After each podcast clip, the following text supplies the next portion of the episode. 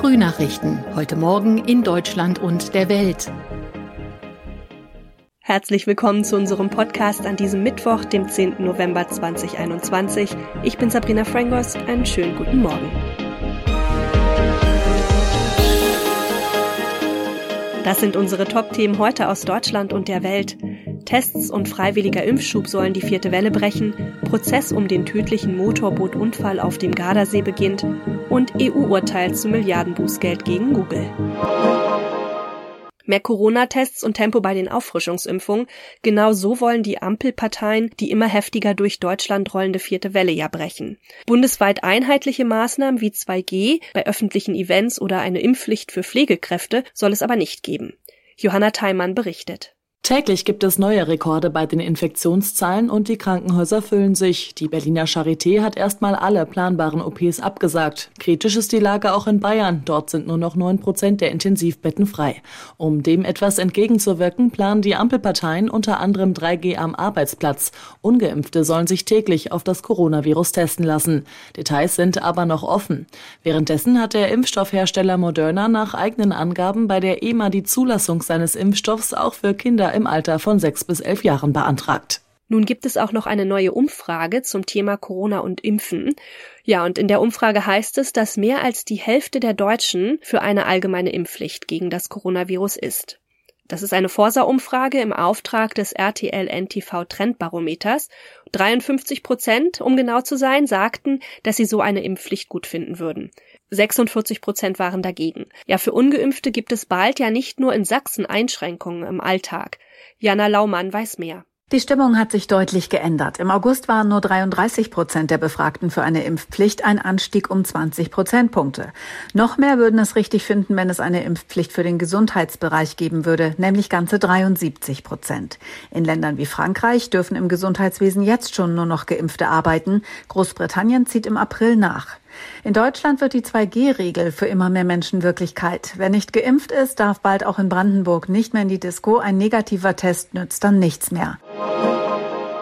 Heute startet in Italien ja der Prozess um den tödlichen Motorbootunfall auf dem Gardasee. Ja, die beiden Angeklagten sind aus München. Sie sollen in einer Nacht im Juni ein Motorboot gesteuert haben und das kollidierte dann mit einem kleinen Boot. Und dabei starben dann die beiden Insassen des kleinen Bootes.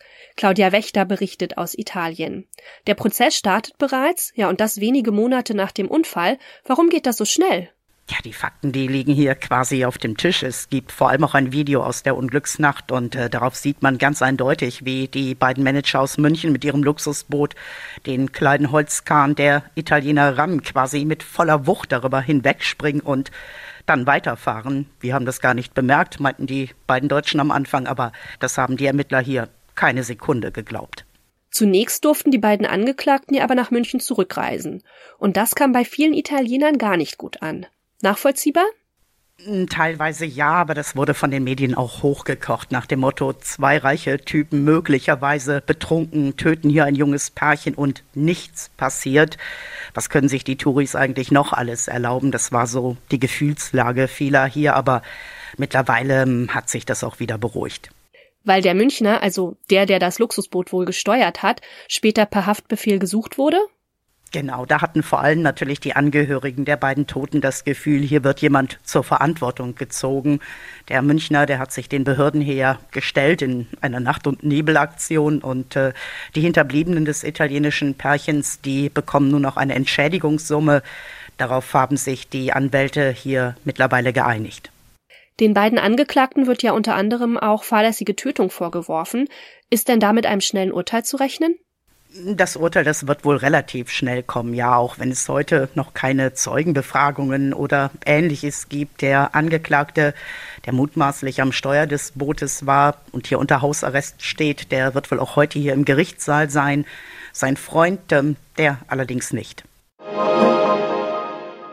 Das EU-Gericht in Luxemburg fällt ja heute sein Urteil, und zwar über eine milliardenschwere Wettbewerbsstrafe gegen Google. Ja, die EU-Kommission hatte bereits 2017 ein Bußgeld in Höhe von 2,42 Milliarden Euro gegen den Internetriesen verhängt.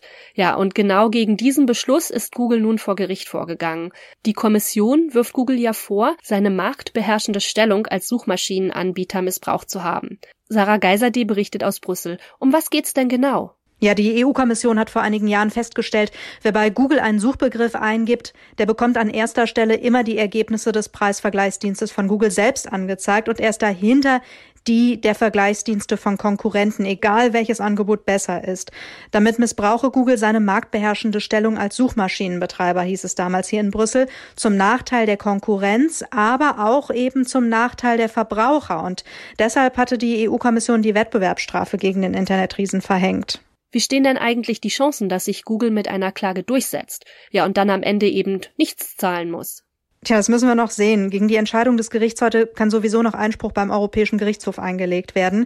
Dieses Urteil ist aber auf jeden Fall das erste wichtige Urteil in einer ganzen Reihe von Rechtsstreitigkeiten, die zwischen dem Internetriesen und der EU-Kommission laufen. In den letzten Jahren hatte die Behörde hier in Brüssel nämlich mehrere Strafen wegen unzulässigen Wettbewerbspraktiken gegen Google verhängt, zum Teil in historischem Ausmaß. Die Europäische Verbraucherorganisation findet das Vorgehen der EU-Kommission gut und wir erwarten, dass der Gerichtshof Gerichtshof diese Entscheidung in seinem Urteil bestätigt, heißt es da auch. Trübe Tage, trübe Stimmung muss nicht sein. Und deswegen geht's in unserem Tipp des Tages heute auch darum, wie man gesund und vor allem fit durch den Winter kommt. Es wird ja wieder kälter und auch wieder früher dunkel. Ja, und die graue Jahreszeit, die drückt dann bei den einen oder der anderen auch mal etwas auf die Stimmung. Und dann geht ja auch noch die Erkältungszeit wieder los. Das hilft auch nicht gerade. Mit ein paar Tipps zur Ernährung und Bewegung geht's aber, wie Michelle Cradell berichtet. Also Schnupfen und Husten machen ja schon wieder die Runde. Da ist es ja gut, das Immunsystem zu stärken. Gibt's da ein paar Tipps? Ja, die Klassiker kennen sicher viele. Im Winter fehlen uns ja vor allem die Vitamine C und D. Das heißt, viel Obst und Gemüse essen. Aber auch trinken ist wichtig, denn die Heizungsluft entzieht dem Körper auch Wasser. Dazu gibt's noch andere Tipps. Zum Beispiel Wechselduschen, also zuerst warm und dann ganz kalt. Das soll die Abwehrkräfte stärken. Wer Hitze gut verträgt, kann in die Sauna gehen und frische Luft ist auch gut fürs Immunsystem. Da reicht schon ein kleiner Spaziergang oder eine Runde Sport. Also raus bei den kalten Temperaturen oder lieber doch nicht? Also für gesunde Menschen ist Sport in der Kälte gar kein Problem. Besonders Joggen, Fahrradfahren oder Fußballspielen sollen gut sein.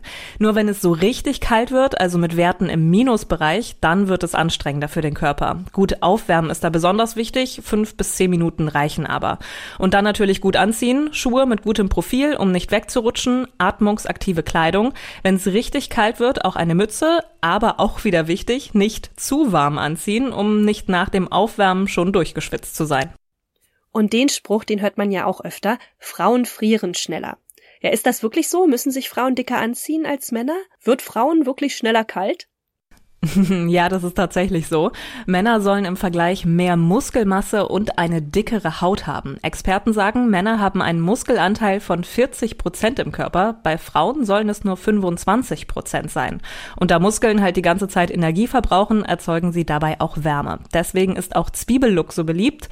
Also einfach verschiedene Schichten anziehen und dann den Temperaturen anpassen. Da ist nur wichtig, dass Unterhemden aus Baumwolle gar nicht so gut sind, weil sie Feuchtigkeit speichern. Lieber ein T-Shirt aus Merino-Wolle oder Vlies nehmen. Manche freuen sich aber auch richtig auf die kuschelige Jahreszeit, also schön wieder drinnen im Warmen mit einer Tasse Tee und ja, vielleicht einem guten Buch oder so. ist ja eigentlich ganz gemütlich. Andere zieht das eher runter, also das Dunkle und das Kalte. Was kann man dann gegen den sogenannten Winterblues machen? Ja, das kennt ja wahrscheinlich jeder. In der dunklen Jahreszeit fällt das Aufstehen morgens noch schwerer. Viele sind unmotiviert und antriebslos. Auch da ist Bewegung ein guter Tipp und auf Vitamin D achten. Zusätzlich werden jetzt oft Tageslichtlampen empfohlen. Die sind ziemlich hell und sollen eben das Tageslicht imitieren. Die Erfahrungsberichte damit sind noch unterschiedlich. Bei manchen hat es geholfen. Andere sagen, man soll da lieber nicht zu viel erwarten. Wenn die Niedergeschlagenheit übrigens anhält, gibt es da auch auf der Seite von der Deutschen Depressionshilfe eine Art Selbsttest, um herauszufinden, ob es auch eine Depression sein könnte. Und sonst so? Das wird mal ein Film mit richtig rockiger Musik. US-Rocker David Grohl und seine Bandkollegen von den Foo Fighters treten nämlich erstmals als Filmemacher in Erscheinung. Mit Studio 666 wollen die Musiker eine Mischung aus Horror, Rock und Comedy auf die Leinwand bringen.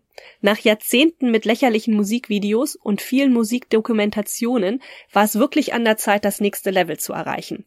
Eine Horrorkomödie in Spielfilmlänge.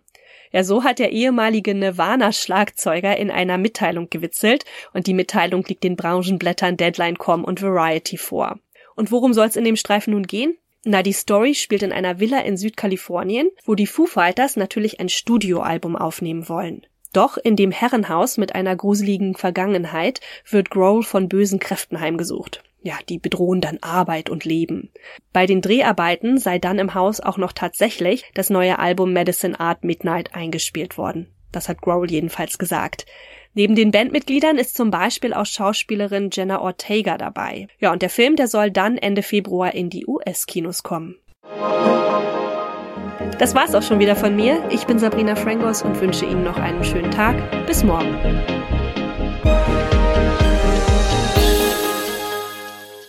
Das waren die Frühnachrichten. Mehr Infos und unsere lokalen Top-Themen auf aachenerzeitung.de und aachenernachrichten.de.